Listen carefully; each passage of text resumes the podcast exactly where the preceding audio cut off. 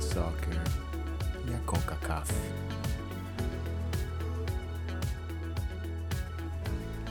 Já fica aquela desculpa pela qualidade do áudio no início, mas logo depois já melhora um pouco. No episódio de hoje vamos falar do Seattle Sounders, que vão jogar no Mundial da FIFA essa semana, esse fim de semana.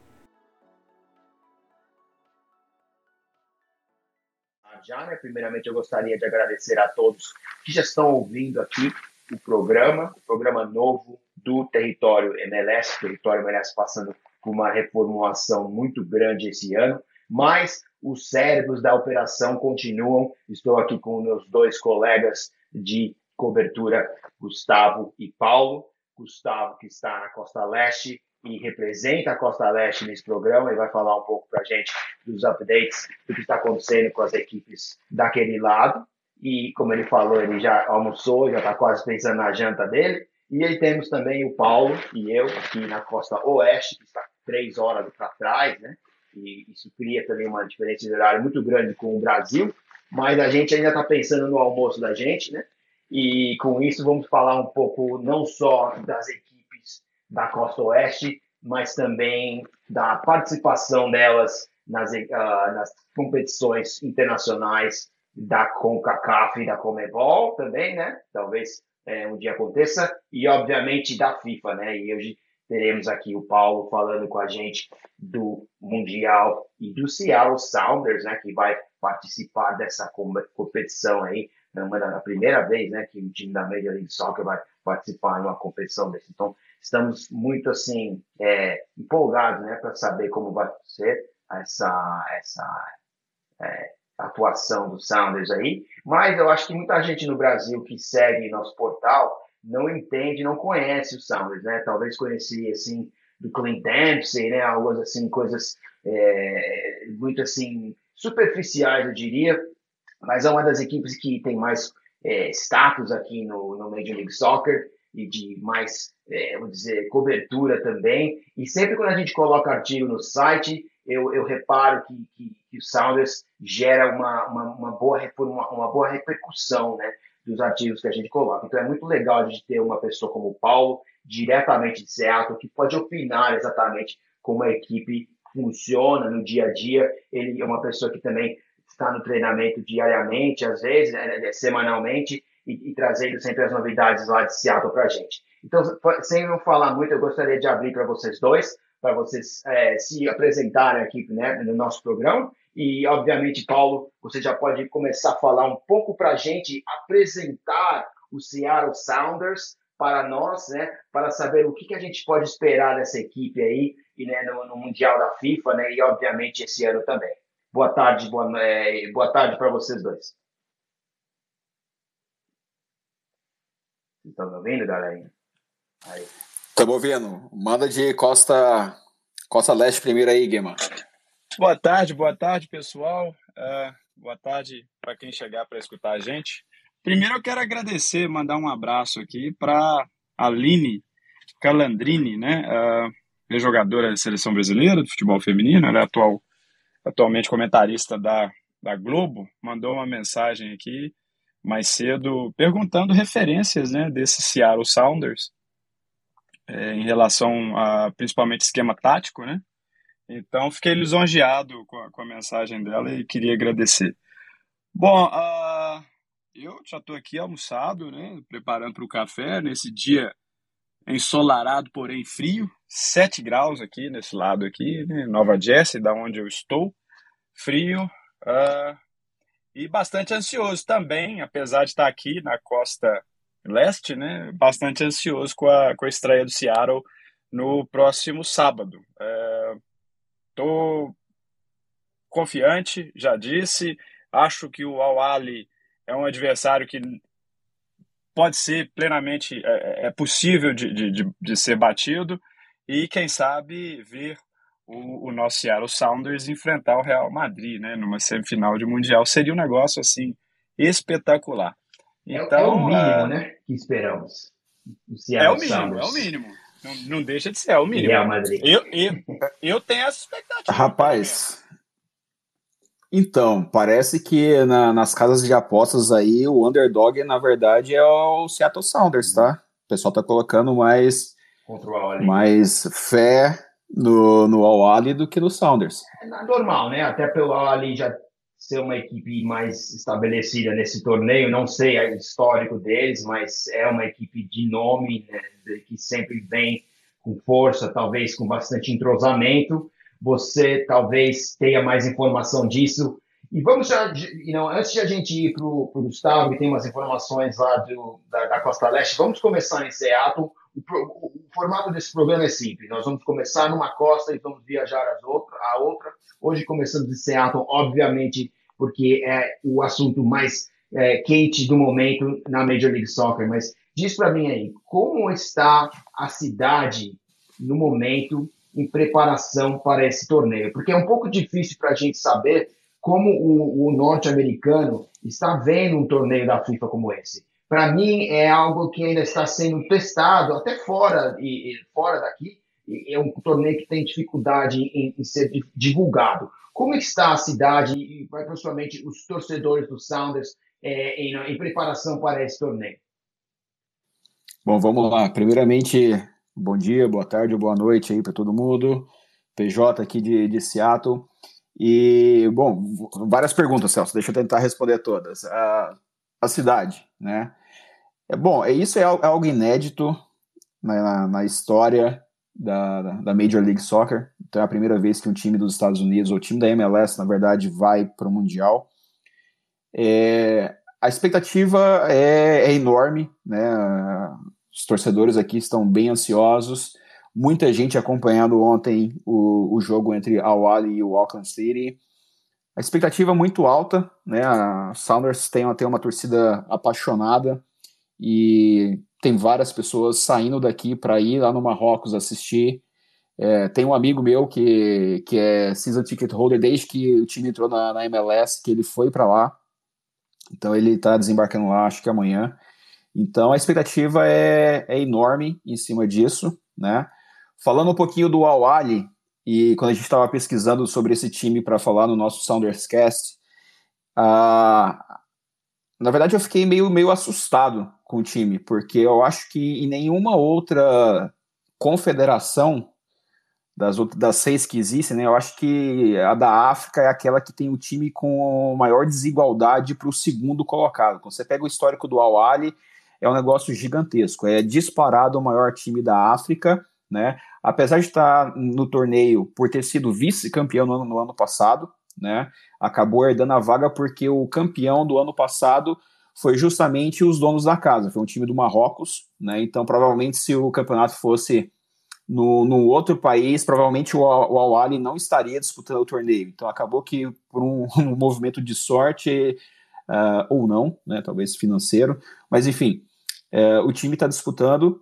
Gente, pelo que a gente viu do jogo ontem, acho que não é o bicho-papão como a história diz. Né? Então, quando, quando a gente vê a história, eu confesso que tinha ficado um pouco assustado, mas pelo futebol que, que apresentou ontem, eu acho que o meu, a, a minha o medo assim diminuiu bastante, né? O, o jogo foi 3 a 0. É, eu ia falar, 3 a 0 contra uma equipe do Auckland City. O que você pode falar do Auckland City? Então, o Auckland City, é, eu acho que eles seguraram muito bem até o final do, do primeiro tempo, quando tomaram o gol. É, né? Então, a gente via que eles estavam se defendendo relativamente bem, não tomaram grandes sustos. Uh, o o Awali estava com dificuldade de, de, chegar na frente do gol, né? chegou acho que duas ou três vezes e acabou desperdiçando, mas aí no final do primeiro tempo veio uh, o primeiro gol, e aí eu acho que isso desmontou o esquema deles, né? Foi bem né, já nos acréscimos do primeiro tempo. No começo do segundo tempo, parece que o time tentou ainda abrir um pouco para tentar ir buscar o resultado, e aí logo no começo já tomou o segundo gol, e aí já, para mim, já acabou o jogo ali. Né? Teve o terceiro é. gol um pouquinho mais tarde. Teve até um pênalti que foi marcado já nos acréscimos do segundo tempo e depois o VAR reverteu porque a falta tinha sido fora da área e a falta acabou, enfim, não, não resultando em nada. É. Já e... tinha perdido a, o interesse do jogo. Exato. Então, assim, matou, matou o jogo ali no, no segundo gol. Eu achei, eu, eu, na verdade, o meu palpite para o jogo era de 3 a 0 mas eu achava que esse 3 a 0 ia vir com facilidade, já com a vitória sendo construída já no, no, no começo do jogo. Uhum. O Awali até resistiu um pouquinho. É interessante que o lateral esquerdo do, do Auckland City, na verdade, é, ele é da ele, ele fez universidade aqui em Seattle. Então, até o ano passado ele estava aqui e, e, esse ano ele jogando pela Seattle University e esse ano disputou o campeonato lá pelo Auckland City. Uhum. Fazer uma pergunta rápida, aí eu abro para o Gustavo também é, é, perguntar aqui o que ele, o que ele quiser. É, primeiramente, me diga aí, qual jogador do Seattle que você acha que vai se destacar nessa, nesse jogo agora contra o Al Ali, porque agora você assistiu, né? Obviamente o Al Ali jogar, você tem uma ideia de como eles jogam. Qual jogador do Seattle que você acha que tem uma oportunidade de se destacar nesse jogo? Não, não é querendo ser clichê, mas na verdade eu acho que, que não, não, não é só um. Eu acho que o, o, o Seattle tem excelentes jogadores, né? Jogadores decisivos. O Lodeiro talvez é o maior, talvez seja o maior ídolo da história do, do, do Sounders ali, pau a pau com, com o Stephen Fry. Mas é, o Lodeiro ainda tem capacidade de decidir, mostrou isso no ano passado. Né? Ele teve uma temporada de 2021 ruim, com bastantes lesões, mas no ano passado ele, ele se mostrou é, muito decisivo, especialmente na, na Champions League, né, na Coca-Cola Champions League. Então, aquele gol de pênalti que ele empatou lá no, na casa dos mexicanos, lá quando estava perdendo de 2 a 0, mostra a importância dele. Não dá para desprezar também o Raul Rui Dias, que é o artilheiro histórico do clube, né, já são cinco, essa sexta temporada do Rui Dias, e, e é o matador, então também não dá para uh, esquecer dele. Fora o Jordan Morris também, que, que é um iluminado, então ele acaba ele acaba marcando nesses jogos decisivos. Então não dá para não dá para apontar um não, tá? Eu acho que esses três aí são os principais, mas sempre tem aquele herói, é, é, herói improvável, né? E eu acho que, que também pode acontecer, tá? PJ, uh, eu acho que pesa contra o Seattle também o fato dele uh, tá sem ritmo de jogo, né? É, é, um time que do outro lado vem lá de uma série de mais de 20 partidas invictas e o Seattle não joga uma partida oficial desde outubro, quando ele foi eliminado né, ao final da temporada regular da MLS no ano passado. Pode ser que isso atrapalhe um pouco o, o, o desempenho do time. Né? O pessoal está adquirindo ritmo de jogo, eles fizeram duas partidas amistosas, né, amistosas de pré-temporada, e então acho que isso pode ser que seja um fator é, negativo em relação ao Seattle. O que, que você viu aí em relação à formação tática? O que, que você pode dizer para gente? Como é que chega o, o desenho tático do Seattle Sounders para o Mundial? Sem dúvida, Guima. É, eu acho que o Awali sai na frente nesse quesito, porque além de estar no meio da temporada, estão é, invicto a vários jogos. Né? Nesse, nesse ano de 2023, se não me engano, eles fizeram seis ou sete jogos contando agora com da, da, do Mundial já, e não tomaram nenhum gol, né? Então, além de estar vencendo as partidas, nesse ano eles não tomaram gol. Uh, o Seattle tem várias coisas contra nesse, nesse aspecto, né? Ou seja, não estava jogando, terminou a temporada passada mal, né? Uh, com, com desempenho ruim, onde foi pela, pela primeira vez na história do time, não se classificou para os playoffs da, da MLS. Então, uh, esse questão do ritmo de jogo, Alguns jogadores que terminaram o ano passado é, lesionados e estão retornando agora, né? Apesar do técnico Brian Schmetzer ter, ter comentado que é, provavelmente foi o melhor, a melhor a temporada que eles é, começaram no, no, quesito do, de como os jogadores se reapresentaram depois das férias, né? Apesar de ter, ter tido férias durante dois meses, o pessoal chegou muito é, pronto, muito afinado, muito com muita vontade de jogar. Né? Mas o, o João Paulo, por exemplo, que é para mim o maestro desse meio de campo, está é, tá se recuperando de uma lesão muito séria, vindo de vários meses sem jogar, não está 100% ainda, como ele mesmo falou para a gente no, no, no podcast, está é, ali 90%, 95%, então existe uma dúvida se ele vai começar jogando ou não, né? no, nos amistosos que você citou, ele estava no time reserva, então a dúvida parece se ele começa jogando, porque ele não tem condição de 90 minutos, mas ele tem condição de 45 pelo menos, né? Uhum. Então a dúvida é se ele começa ou se ele é, vai vir para o segundo tempo, segundo né? Tempo banco, né? Isso, então a gente não sabe exatamente qual, qual vai ser a estratégia do Schmetzer e acredito que ele não vai entregar até uma hora antes do jogo, quando ele tem que divulgar a escalação. Né? É, além dele, o Rui Dias, o próprio Rui Dias é, também terminou machucado no último ano, é uma lesão que ele teve quando estava defendendo a seleção do Peru, né? Então ele tinha ficado muito tempo sem ser, sem ser convocado. No primeiro jogo que ele foi convocado, uh, se não me engano, foi no primeiro tempo ainda, ele, se lesionou e, e, não jogou mais o restante da temporada. Então, mas ele está recuperado, está jogando, está a, a princípio 100%. Mas essa questão de não estar tá jogando junto há muito tempo, acho que pode fazer, pode, pode pesar negativamente, né? Peraí, né? Peraí, PJ. Os caras jogam junto desde cinco anos, né? Então esperamos, né, que apesar de estarem sem ritmo de jogo, tenham um ritmo entre si, né? Porque Sim. são jogadores novos no esquema do Schmetzer. E o esquema do Schmetzer, pelo que eu entendi, continua sendo o mesmo, né? E, mas, Isso. obviamente, você retirando as duas peças que você descreveu no momento, o João Paulo e, obviamente, o Rui Dias, você tira o, o, a alma dessa equipe. E a gente assistiu isso, óbvio, como você falou, na temporada da Major League Soccer, quando a equipe sempre bem sucedida não conseguiu nem se classificar aos playoffs, né? E, é. obviamente, para mim, foi um problema físico, porque os, os jogadores, a alma da equipe não estava presente.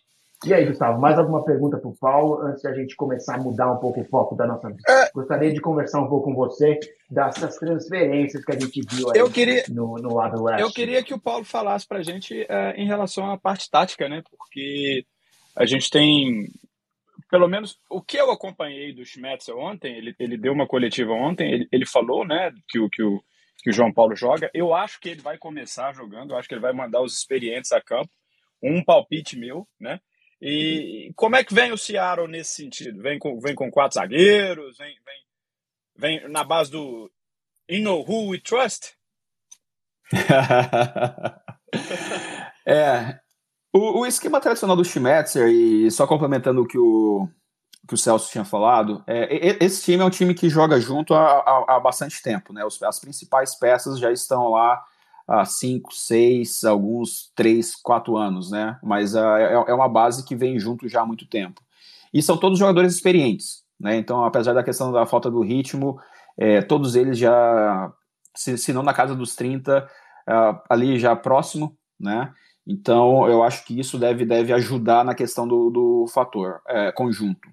Sobre a, parte tática, uh, o esquema é o 4-2-3-1 né? Ou seja, uma linha de quatro com os dois laterais, é, Alex rodando à direita, que pela, pela seleção do seu país, né, a seleção de El Salvador, ele é um meio de campo, mas no Sounders ele joga de lateral direito, a zaga com normalmente com Iemar e que é da seleção da Colômbia, ou teve algumas uh, participações na seleção da Colômbia com o Arreaga, que disputou a Copa do Mundo pelo Equador, e na lateral esquerdo no Ru, né, da seleção de Camarões meio de campo. E aí, Guima, eu, eu vou no teu palpite aí. Eu acho que João Paulo e Rusnak, né, ali como os, os dois na, na, na, frente da zaga, proteção da zaga.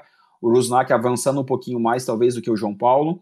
Aí a linha de três vem na ponta direita o Christian Roldan, que faz a dobradinha ali com o irmão dele muito bem, né? Uh, do lado direito. Do lado esquerdo, o Jordan Morris.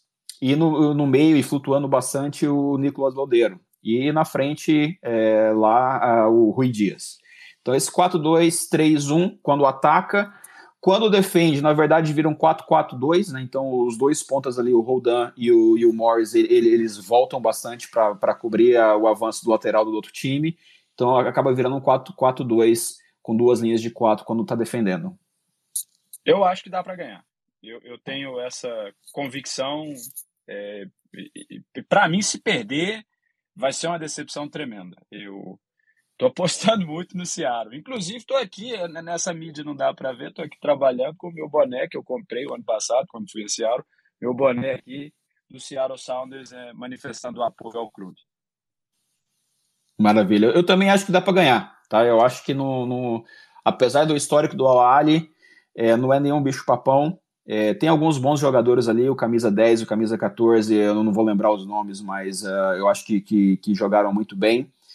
Mas o 14, por exemplo, ele joga ali pela, pela direita, que é a, a, ao lado do, do Nuhu, e aí, pelo menos defensivamente, eu, eu confio no Nuhu, né? especialmente depois vindo da Copa do Mundo lá, onde ele conseguiu é, fazer uma ótima atuação, especialmente contra o Brasil ali, né? apesar botou, do cartão botou amarelo. Os botou os brasileiros no bolso.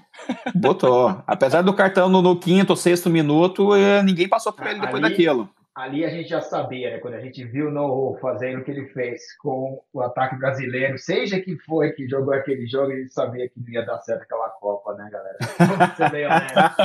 Você? Não é nenhum bicho papão, falar em bicho papão. Mas olha, deixa eu falar duas coisas rapidamente. O legal do formato Spaces é que a gente nunca sabe quem vai aparecer aqui para dar um pitaco, para fazer uma pergunta legal. E hoje temos aqui o Percel, que entrou aqui no, no, no, no Spaces. E, Percel, se você tiver alguma pergunta para o Paulo, que ainda não foi, é, não foi falado, pode, pode falar, você está com o microfone aí.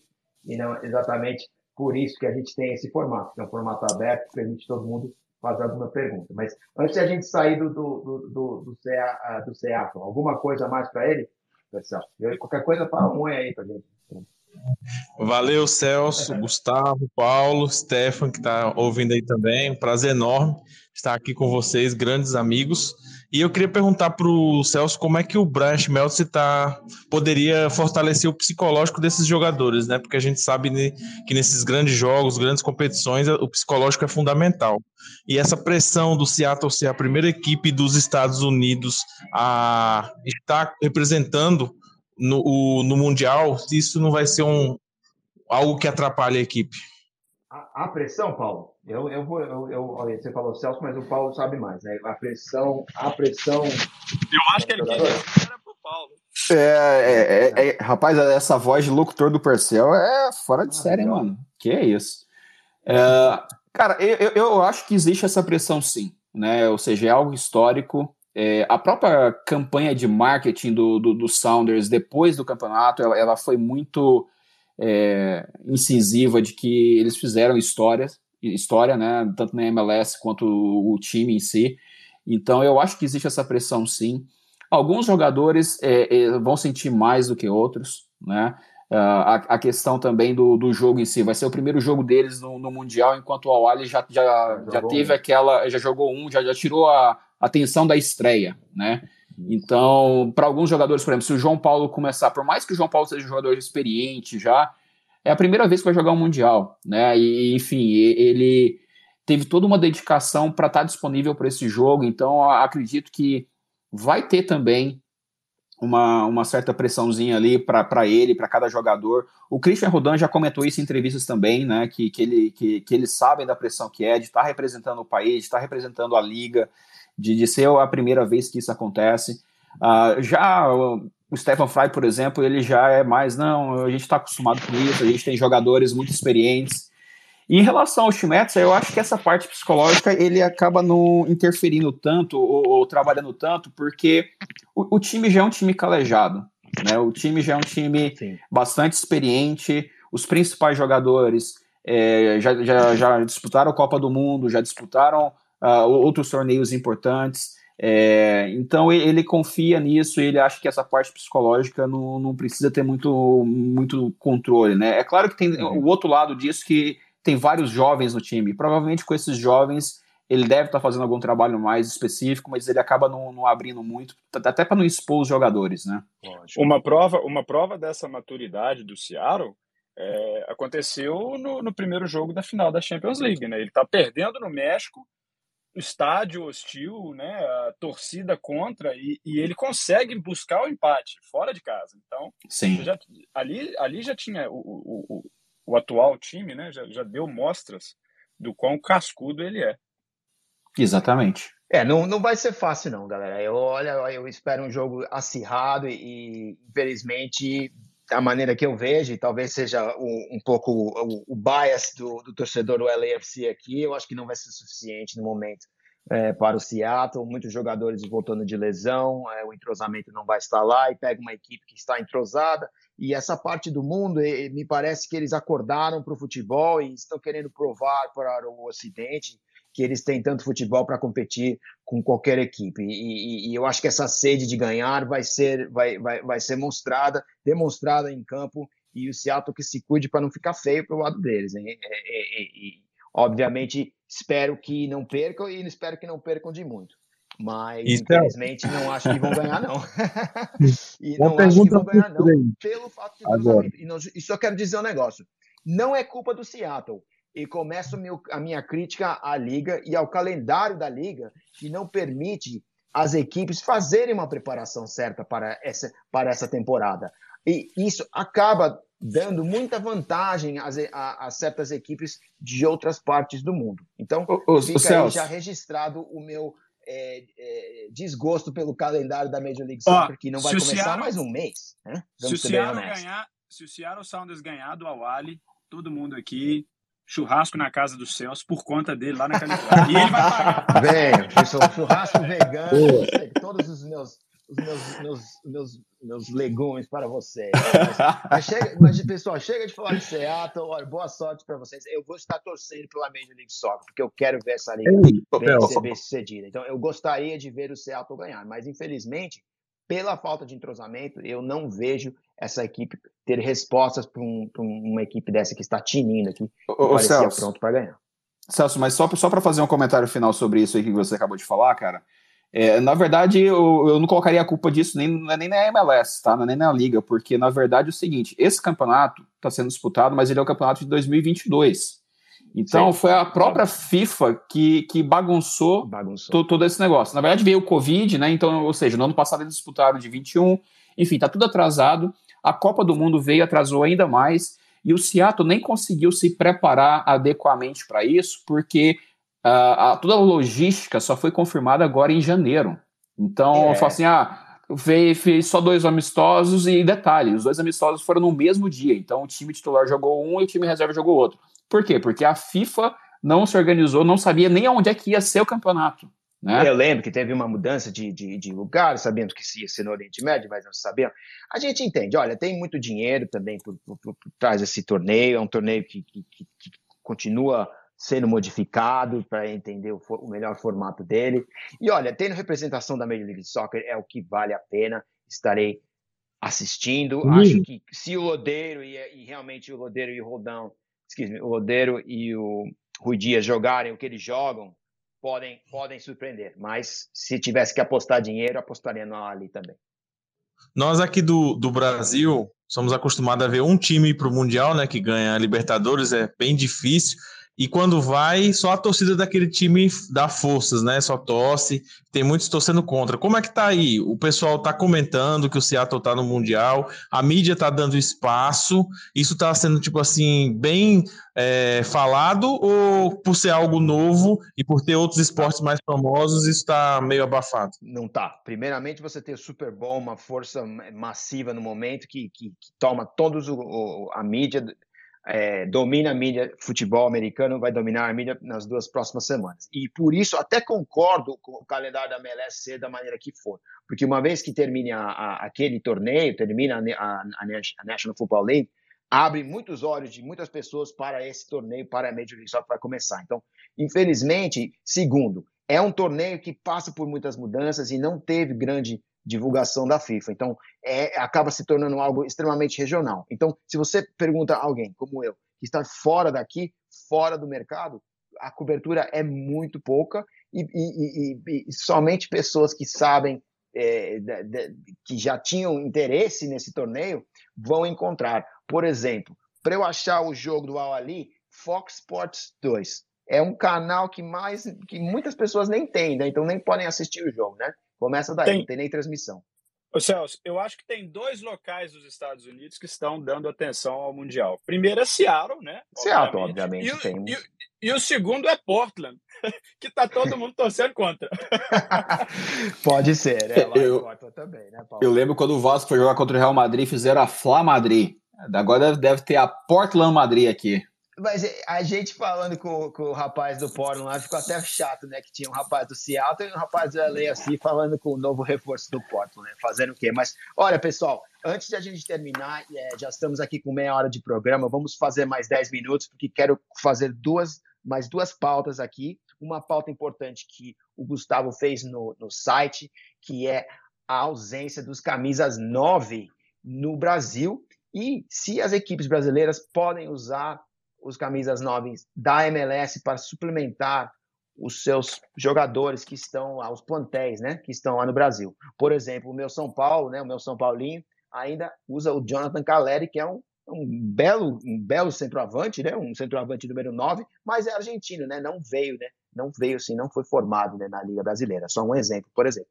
Então, no, é, é, nesses últimos dias e nesses últimos meses, vimos muitos camisas 9 né, saírem da Major League Soccer e não e os, os times brasileiros não olharem, né, não, não fizerem ofertas por eles. O último sendo, o, o exemplo seria o Cristian Arango, né, que agora vai à Liga MX para jogar a, com o Pachuca, né, e para surpresa de muitos, na verdade, né, que ele foi para lá. Então, gostaria de saber, Gustavo, e você pode falar um pouco, opinar das transferências e um pouco dessa ausência do camisa 9 no Brasil, e como é que você vê é, esse problema e, e, e, fala um pouco dos nomes que você é, falou no, no, seu artigo, né, do, dos camisas 9 que tem agora aqui e podem ajudar os times brasileiros.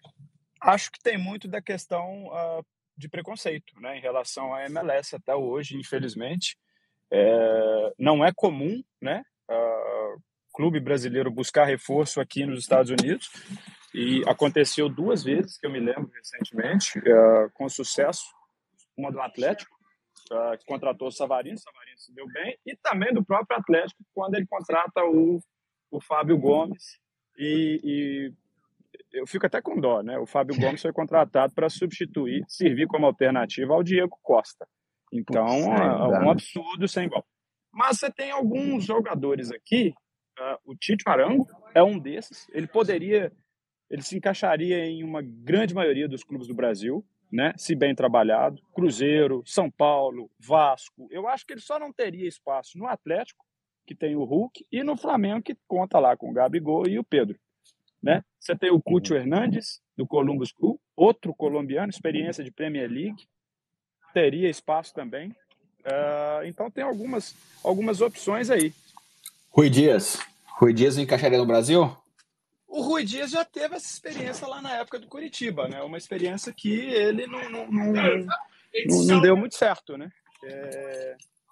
Não sei o que aconteceu, talvez uma outra fase da carreira, agora atualmente muito mais experiente, ele, ele, ele seguraria a onda. Eu gosto muito do Julian Carranza, do, do Philadelphia Union, eu acho um centroavante alto, forte, senso de, de, de posicionamento é, muito bom. É, bem treinado agora pelo Jim Curtis, ele teve uma temporada passada espetacular, né? 14, 14 é, gols, salvo engano, e 7 assistências. Então, é, é, é, um jogador que eu gosto muito de ver jogar. Você tem mais opções, Leonardo Campana lá no Inter. Ia falar Inter o Campana, Miami. o que você acha dele? Gosto, gosto. É, ele, inclusive, foi o principal uh, responsável. A gente fala muito do Gonzalo Higuaín. Ele foi o principal responsável por dar um pouco de dignidade ao Inter Miami na primeira metade da temporada. Né? O Inter Miami vinha lá, aquela piada eterna. E, e quando o Campana é contratado e ele chega uh, e começa a ganhar uh, tempo de jogo, ele, ele se destacou muito bem ali. Então, uh, era uma outra opção para centroavante que está na MLS e que poderia né, uh, ser contratado para os clubes lá no, pelos clubes do Brasil. É, você fez dois artigos muito legais lá no site, se vocês não, não, não, não, não leram ainda, dá uma checadinha lá no nosso site. Você fez não só da camisa 9, né, do centroavante, mas você fez também do, do homem gol, né, mas você fez também do camisa 10, né, que é outra posição em decadência no Brasil, porque por, e a Major League Soccer usa muito essa posição e tivemos várias vários jogadores também no camisa 10, né, que poderiam ter sido aproveitados por equipes brasileiras. Muitos, muitos. Maxi Rodrigues saiu daqui e foi pro, pro, pro Racing, né? Quis voltar pro Racing. Uh, Maurício Pereira lá no Orlando. Uh, Engraçado isso, né? A gente faz o artigo e, e na hora de falar sobre, a, a memória fala, falha. Né? eu já falei que a gente ia falar do artigo. E, isso, é, isso é a idade chegando. É a idade. Não, mas olha, tem, é, é, eu só queria realmente reforçar que as duas ligas têm muito em comum e acho que essas parcerias é, aumentando só tende a beneficiar as equipes de ambos os lados. E pessoas como a gente que tem é, equipes e, e, nas duas ligas e seguimos as duas ligas, sabemos que é, uma, é um número pequeno de pessoas, mas é legal ver jogadores como Jackson Mendes, que jogou no LAFC o ano passado, sendo o volante principal do Rogério Ceni para o São Paulo, né? Agora temos o Araújo, né, que é o novo é, é, o nome dele agora está sendo cercado pelo Palmeiras, né? É, é um, um, dos jogadores mais bem pagos da Major League Soccer. Você falou de estaria falou na de... liga, né? Estaria na mira cê, do Palmeiras. Você citou um volante aí, uh, o Cátia Azevedo, né? O Cátia Azevedo do New York City deu um lançamento espetacular para o gol do, do Bahia na vitória por 1 a 0 no clássico lá no Bavi, né? Nesse final de semana, um lançamento aí de 30 metros. Então, uh, você tem muitos jogadores aqui que poderiam jogar e jogar bem lá no, no Brasil. É, se, se, eu não me engano, foram seis jogadores que, que saíram da MLS nesse ano e foram para o Brasil. Né? E, e eu estava no Brasil no final do ano e eu, eu, eu por acaso eu estava ouvindo um programa esportivo lá da TV Gazeta e, e assim, eu fiquei abismado com o nível de, de ignorância assim, do, dos comentaristas, né? Assim, parece que, que eles, eles olham para a MLS e eles veem a MLS de 10 anos atrás, uhum. né? aquela MLS que, que levava os jogadores para se aposentarem lá. Apesar de a gente ter o caso do, do, do Gareth Bale aí agora no, no ano passado, mas eu, eu, eu, acho que o perfil da liga mudou completamente e eu acho que vai ser cada vez mais é, comum a gente ver a, a MLS exportando até mesmo para o Brasil. Porque o, o, mercado do Brasil mudou, na verdade. Mudou demais. Né? Porque o mercado do Brasil agora é um mercado não só exportador, mas também consumidor com essa questão do, do Palmeiras, do Flamengo terem esse poderio financeiro agora, e não só eles, esses novos clubes que se transformaram em SAF e têm um poder de investimento agora, é, o, o, o, Brasil mudou, não é só exportador. Né? Então, não, o Vasco, não, o Vasco eles... da Gama, por exemplo, gastou mais de 100 milhões de reais nessa janela. Né? E vendeu o melhor jogador que tinha, porque não conseguiu segurar lá o Andrei Santos. Então, o mercado brasileiro mudou e eu acho que o, o mercado da, da, MLS hoje ele é muito mais formador e exportador do que era há 10 anos quando esses comentaristas antigos aí conheceram a liga. Então Só acho que a gente como... vai ver cada vez mais sobre Mas, isso aí. Paulo, é por isso que a gente vai transformar em podcast. Nós tivemos, só, só, como um dado estatístico, nós tivemos é, seis retornos para o Brasil, né? seis negociações envolvendo MLS Brasil, e apenas dois jogadores brasileiros chegaram aqui nessa, nessa atual janela. O Evander, maior contratação dessa janela da MLS, 9 milhões e meio de dólares, e o Giovanni, um lateral que o Cruzeiro vendeu para o FC Dallas. Né? Não, tem é. o goleirão lá do Internacional que chegou no São do José. São José, também, é. Acabou de chegar, então temos. E, e se não me engano, se não me engano, então, também três. tem o Juninho do Vasco, vai para o Orlando, Orlando City. Juninho... Mas não foi anunciado ainda, mas pode Ai... ser o quarto. É, é, se ele quando, quando surgiu o anúncio, ele é. vai ser o quarto colocado, então. Mas, mas eu reparo assim, um êxodo um pouco, né? Jogadores como Gregor, agora também na mira de, de, de equipes com dinheiro, como Bahia, né? Da onde ele veio. O próprio Vasco. Faz sentido, né? Do é. Vasco, né? E as equipes com dinheiro gastando e olhando para a Major League Soccer, até porque eles têm, muitas das equipes como o Grupo City, né? Tem outlets aqui nos Estados Unidos e, e, e conhecem os jogadores, né? E, e tem essa é, essa, esse banco de dados na disposição. É, e eu, eu acho. De, desculpa, só, só para fechar não, essa não. parte aí, Celso, eu, eu acho que a gente deve ver cada vez menos jogadores do Brasil vindo para cá. Eu acho que, que quando vier, deve ser igual o caso do Evander, um jogador consolidado. Porque, como a gente está falando, o mercado do Brasil mudou. E agora o Brasil está muito mais caro, especialmente se comparado com os outros, os outros países da América do Sul. Né? Concordo. São, então, são 30, fica muito mais caro.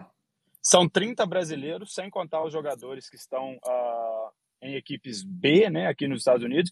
É, nove jogadores a menos do que na comparação com o ano passado. A gente tinha 39 yeah. no ano passado e esse ano são só 30. É, Pelo fora que acho que a. Uhum. Fala, fala.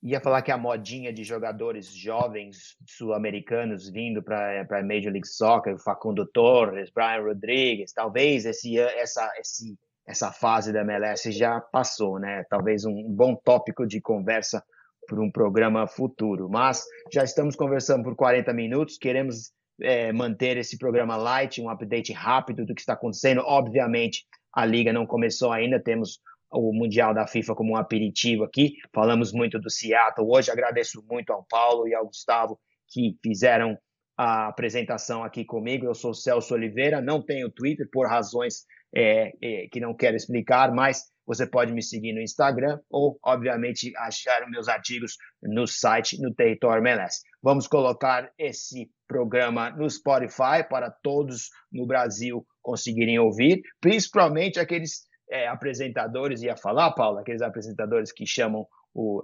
Atlanta United de Atalanta United e todos os outros comentaristas que precisam de um pouco mais de instrução de como funciona a nossa liga, de como funciona a CONCACAF.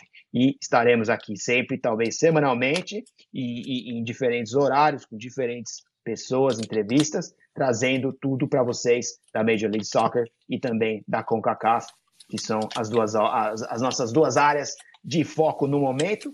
E antes de eu fechar aqui, é, algumas palavras finais aí dos nossos convidados. Valeu pelo espaço. Eu fico muito feliz também, eu gosto do formato. Contem comigo toda semana, disponibilidade aqui, né? Agora eu vou tomar um cafezinho e esperar o jogo do glorioso Seattle Sounders. Amanhã tem coletiva do querido New York Red Bulls também, vamos acompanhar. Um abraço para vocês aí. Um abraço, bom Paulo. Até mais. Valeu, pessoal. Obrigado um abraço, pela oportunidade galera. aí. Obrigado, galera. Um abraço a todos e falamos na próxima semana.